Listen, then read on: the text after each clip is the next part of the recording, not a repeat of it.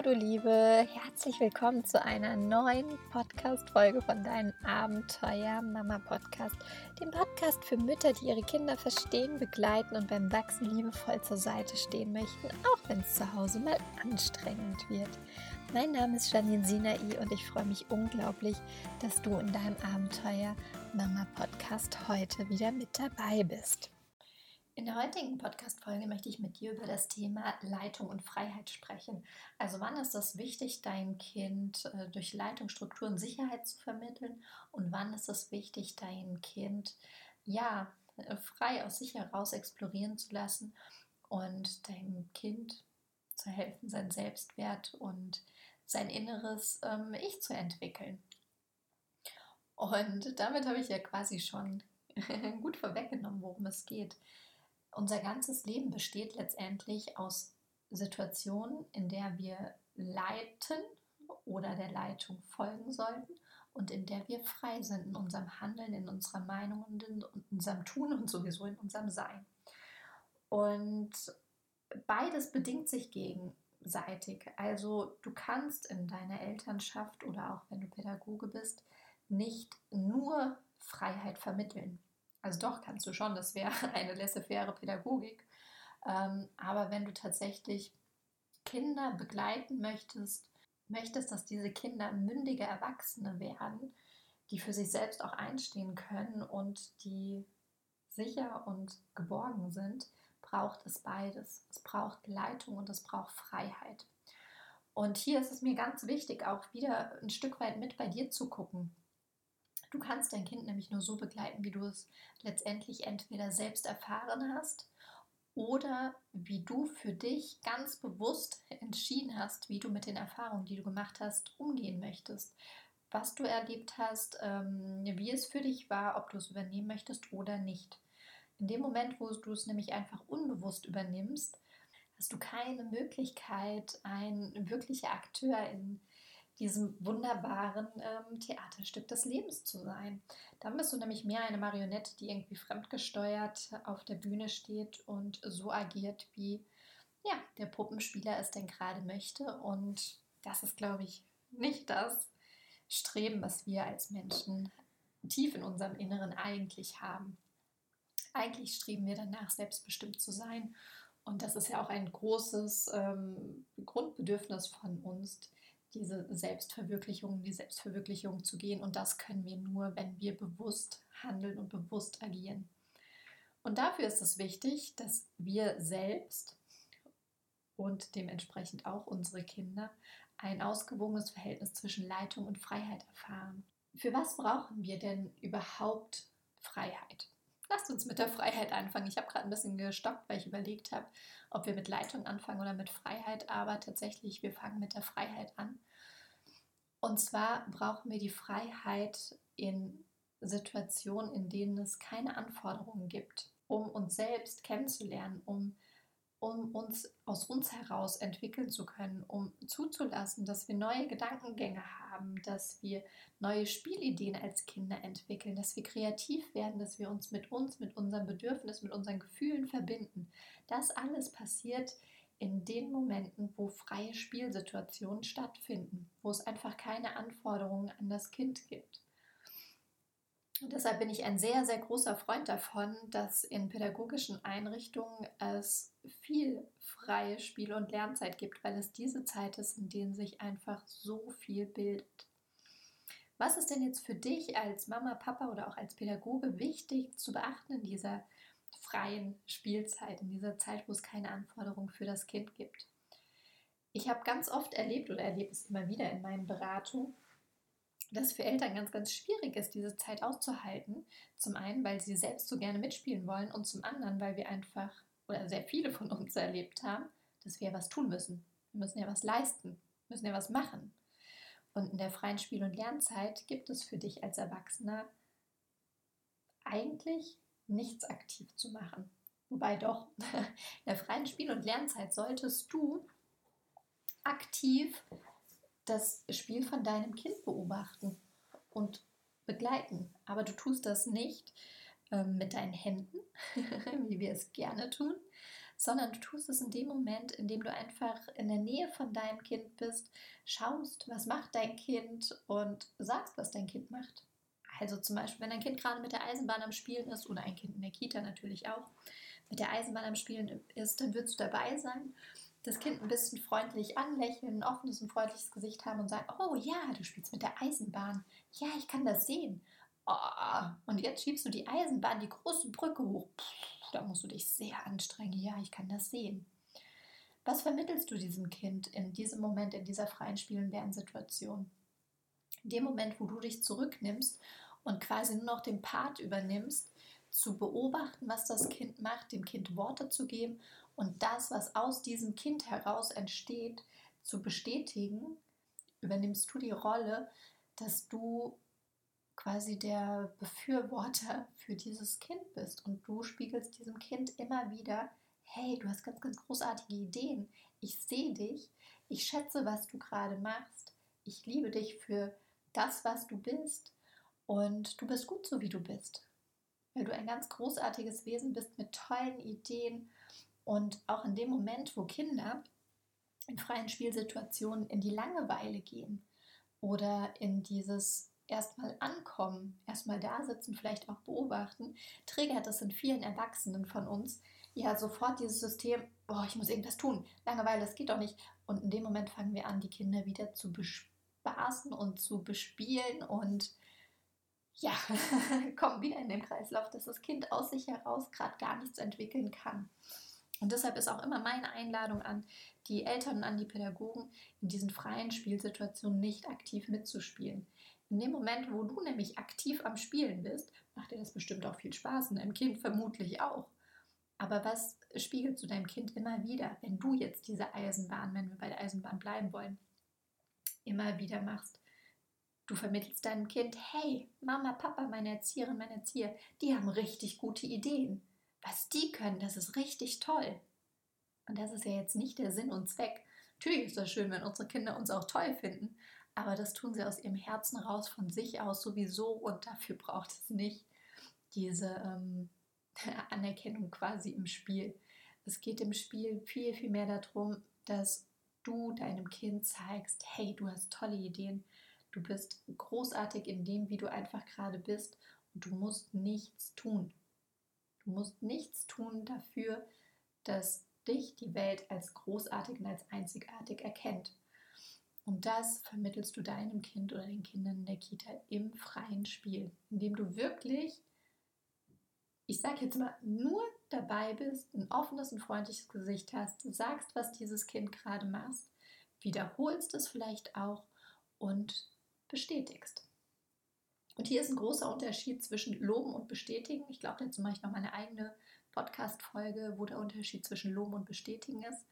Ähm, weil wenn du dann einfach nur sagst, ja, toll, gut gemacht, dann triggerst du halt einfach die extrinsische Motivation von deinem Kind. Also dein Kind braucht dann diese Motivation von außen, um weiterzumachen und nicht dieses intrinsische, ich möchte aus mich, aus mir heraus hier irgendetwas entwickeln und weiterkommen. Was machst du ganz, ganz nebenbei, wenn du dein Kind so in den freien Situationen begleitest? Du förderst die Sprachentwicklung von deinem Kind. Dein Kind bekommt für das, was es tut, immer wieder neue Worte. Und wie großartig ist das bitte, wenn ein Kind, was am Spielen ist, ähm, sagt, was es gerade macht. In dem Moment, wo das Kind nämlich einfach spricht oder der Mensch spricht bei dem, was er macht, hat er immer wieder die Möglichkeit, dass es andere Menschen gibt, die ihm folgen können und vielleicht entweder unterstützend zur Seite stehen oder auch ähm, ja, sich tolle Symbiosen entwickelt, wo Menschen miteinander konstruktiv an Dingen arbeiten. Und diese Fähigkeit erlernen wir schon als Kleinkind im Spiel. Jetzt habe ich gesagt, es soll um zwei Sachen gehen. Es soll um die Freiheit gehen, da haben wir gerade drüber gesprochen, und es soll um Leitung gehen. Ein Kind kann nicht nur in Freiheit aufwachsen. Also es kann es schon, wenn du eine sehr laissez-faire ähm, Erziehungshaltung hast, die an einigen Stellen äh, mit Sicherheit auch etwas Gutes hat, aber die hat einen ganz, ganz großen, ähm, ja, ein ganz großes Problem im System. Und zwar Kinder, die immer nur Freiheit erfahren, erfahren wenig Stabilität. Und Kinder brauchen Stabilität und Orientierung, damit sie das Gefühl von Sicherheit haben. Und durch eine gute positive Leitung, wir sprechen gleich darüber, was heißt, eine gute positive Leitung zu haben, vermittelst du deinem Kind Sicherheit und Stabilität. Das heißt, mit einer guten Leitung gibst du quasi den Rahmen vor. Und du leitest immer in diesen Situationen, in denen dein Kind etwas tun soll. Also du hast gerade schon gelernt, freie Spielsituationen gibt es, in denen es keine Anforderungen gibt und es gibt Leitungsmomente, in denen dein Kind irgendetwas tun sollte und auch lernen sollte im Laufe seines Lebens, dass man an der einen oder anderen Stelle einer Leitung folgen sollte. Das ist super wichtig. Deine Leitung, habe ich gerade schon gesagt, gibt deinem Kind nämlich Stabilität und Halt. Wenn das Kind oder dein Kind das Gefühl hat, es hat keine Stabilität und es hat keinen Rahmen, ist es eine unglaubliche Unsicherheit. Vielleicht kennst du das aus deinem Arbeitsumfeld, wenn du eine Aufgabe erfüllen sollst, aber du weißt nicht, was quasi die Randsteine sind. Du weißt nicht genau, was du machen sollst, was okay ist, was nicht okay ist. Dann hast du einfach eine große Unsicherheit, weil du ja nie weißt, ob du das, was du gerade machst, zu der Zufriedenheit machst von dem, der die Aufgabe in Auftrag gegeben hat. Und da geht einfach unglaublich viel Energie flöten, um rauszufinden, was ist denn jetzt quasi in Anführungszeichen das Richtige. Ob so dieses Richtige gibt, äh, wäre noch mein eigenes Thema drüber zu philosophieren. Aber es gibt dir halt einfach nicht die Möglichkeit zu wissen, okay, das ist mein Rahmen, in dem und dem Rahmen agiere ich, das und das Budget habe ich zur Verfügung, die und die Zeit, Struktur und ich soll erarbeiten, Punkt, dup, dup, dup, dup, dup, dup. Wenn das nicht vorgegeben ist, ist es für dich schwierig, in einen möglichst kohärenten Zustand zu kommen und effizient deine Aufgabe zu erfüllen. Und genauso ist es bei Kindern. Wenn Kinder keine Struktur durch die Leitung haben in ihrem Leben, lernen sie zum Beispiel keine Anstrengungsbereitschaft. Die Kinder lernen ähm, haben einfach nie dieses Gefühl von Sicherheit. Und Sicherheit ist eines der größten Grundbedürfnisse, was wir haben. Ein Kind, was unsicher aufwächst, hat es sehr, sehr schwer, ein gutes Selbstbild zu entwickeln und gut bei sich anzukommen, weil es einfach nicht diesen Rahmen gibt in der Begleitung von dem Kind. Das heißt auch gerade Situationen, was sind denn im Alltag mit Kindern Situationen, wo man leiten sollte? Ich sage immer sollte, weil das ist deine freie Entscheidung, was du tust. Ich äh, möchte dir hier nur ein Wegbegleiter sein und mit meiner Meinung, mit meiner Haltung dich inspirieren. Du musst diese Haltung und diese Meinung auf keinen Fall annehmen. Du musst für dich herausfinden, was deine Haltung, deine Meinung ist.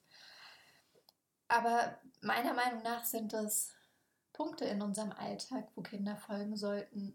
Zum Beispiel immer, wenn es ums Thema Essen geht und jetzt nicht in dem Bezug, was kommt an Essen tatsächlich in dieses Kind rein, sondern wie essen wir. Also nimmt sich das Kind ähm, permanent das Essen, was einfach unfassbar viel Zucker hat und ähm, ja, was für den Körper von diesem Kind vielleicht nicht das gesündeste ist. Wie esst ihr? Esst ihr gemeinsam als Familie oder in der Kita als Gruppe am Tisch? Esst ihr auf dem Sofa? Ähm, wie wird gegessen? Mit Händen, Füßen essen überall? Muss das Kind mit Messer und Gabel essen? Das sind alles äh, Fragestellungen. Und ich bin sogar der Meinung, ist aber auch wieder meine persönliche Meinung, dass Kinder sehr, sehr lange auch mit Händen essen dürfen, bevor sie mit Messer und Gabel essen. Also ich kriege immer, es schweift mir ein bisschen ab, aber ist nicht schlimm, ich kriege immer ähm, die Urkrise, wenn ich in Kitas reinkomme zu einer Begleitung und sehe, dass die Einjährigen mit Messer und Gabel essen sollen oder nur noch mit dem Löffel, nicht mit der Hand, weil einfach so viel von diesen basalen Erfahrungen, die Kinder brauchen, verloren gehen. Und dementsprechend ähm, kann ich das immer nicht gut aushalten. Das heißt, du gibst auch beim Essen den Rahmen vor. Das heißt, du hast eine Auswahl an Speisen, die du deinem Kind zur Verfügung stellst. Und dann kann das Kind entscheiden, was es aus dieser Auswahl ist. Du gibst ähm, beim Baden zum Beispiel den Rahmen vor. Alles, was ums Thema Körperhygiene, Körperpflege geht, sind Leitungssituationen. Ähm, natürlich wirst du deinem Kind sagen, alle x Tage wird es Zeit, äh, sich zu waschen. Und jeden Tag putzen wir Zähne. Und das nicht nur einmal, sondern mindestens zweimal. Das sind Leitungsmomente und in denen übst du auch immer wieder mit deinem Kind. einmal der Leitung zu folgen, was es spätestens in der Schule braucht, weil unser System darauf ausgelegt ist, dass Kinder in der Schule ähm, der Leitung folgen. Du übst immer wieder eine Anstrengungsbereitschaft. Du förderst die Frustrationstoleranz von deinem Kind, indem du positiv und liebevoll leitest. Wie leitest du denn jetzt positiv und liebevoll? Das sind, ich merke gerade, das sind zwei echt große Themen, die ich hier in eine Podcast-Folge packe. Aber ich bin mir sicher, ihr schafft das. Und ansonsten, wenn es euch zu lang wird, macht eine Pause und hört die Podcast-Folge gerne in zwei Etappen. Was machst du, wenn du Leitung gibst? In dem Moment, ähm, in dem du dich entscheidest, dein Kind positiv zu leiten, ist es so, dass du immer erst in einen Kontaktmoment gehst und durch diesen Kontaktmoment Verbindung mit deinem Kind oder mit dem Kind in der Kita aufbaust. Dann startest du mit einem Leitungston, also sag zum Beispiel so. Und dabei geht es darum, dass dieser Ton auf einer Höhe bleibt, dass sich da deine Stimmmodulation nicht so sehr verändert. Das ist in den äh, freien Situationen anders von der Stimmmodulation. Das signalisiert nämlich dem Gehirn von dem Kind, ähm, hey, hier verändert sich gerade die Situation, ich sollte aufmerksam sein. Passiert allein durch deine Töne. Und dann sagst du Schritt für Schritt ganz genau, was dieses Kind gerade tun soll. Also zum Beispiel, wenn es zum Thema Anziehen geht, wirklich Schritt für Schritt, wie funktioniert Anziehen. Wir als Erwachsene wissen nämlich oft schon sehr gut, wie Anziehen funktioniert. Das wünsche ich dir zumindest, dass du das schon äh, gut gelernt hast. Dein Kind weiß es aber noch nicht. Also es weiß nicht, in welchen Schritten funktioniert es, mir Schuhe anzuziehen zum Beispiel. Und da musst du sehr, sehr kleinschrittig sein. Und hier kannst du für dich auch mal in eine Übung gehen und zu sagen, was bedeutet es eigentlich Schuhe anziehen? Was muss ich wirklich alles machen? Setz mal den Fokus darauf, wenn du Schuhe anziehst, welche motorischen Handlungen du einfach gerade vollführst und die leitest du dann Schritt für Schritt mit diesem Kind an, zu sagen, oh ja, guck mal, jetzt ähm, musst du die Schuhzunge mit beiden Fingern, mit dem Daumen und Zeigefinger am besten festhalten und ziehst die mal ein bisschen nach oben. Ja, dann hast du für deinen Fuß nämlich mehr Platz im Schuh. Und hier wirklich Schritt für Schritt. Jetzt machst du die Fußspitze in den Schuhen, dann, dann jetzt drückst du die Ferse runter und so weiter. Wirklich Schritt für Schritt, ganz kleinschrittig. Bei der Leitung, dann ähm, gehst du wieder in kurzen Kontaktmomenten, bestätigst, wenn das Kind deiner Leitung gefolgt ist und sagst dann, ja genau, guck mal, jetzt hast du schon die Fersen in den Schuh gedrückt. Mensch, das hat gut geklappt. Und dann kommt wieder ein Kontaktmoment. Und merke dir bitte bei der positiven Leitung, umso jünger das Kind ist, umso schneller sind die Wechselspiele zwischen Kontakt und positiver Leitung. Als Faustregel kannst du dir immer merken, jede Leitungssituation, vollkommen egal wie alt das Kind ist oder ob es ein Erwachsener ist, beginnt immer mit einem Kontakt. Und dann kommt die Leitung und dann kommt wieder ein Kontakt im besten Falle. Anders funktioniert Leitung nicht gut. Zumindest nicht so, dass sie gewinnbringend gelebt wird. Ich könnte jetzt noch so viel über das Thema Leitung erzählen und ich glaube, ich mache tatsächlich zum Thema Leitung nochmal eine neue Podcast-Folge für dich. Möchte dich aber jetzt mit den Impulsen, die ich dir heute gegeben habe, auch erstmal ins Nachdenken und in die Reflexion schicken und freue mich von Herzen, wenn wir uns in der nächsten Podcast-Folge wieder hören. Ich schicke dir einen Herzensgruß. Tschüss und mach's gut.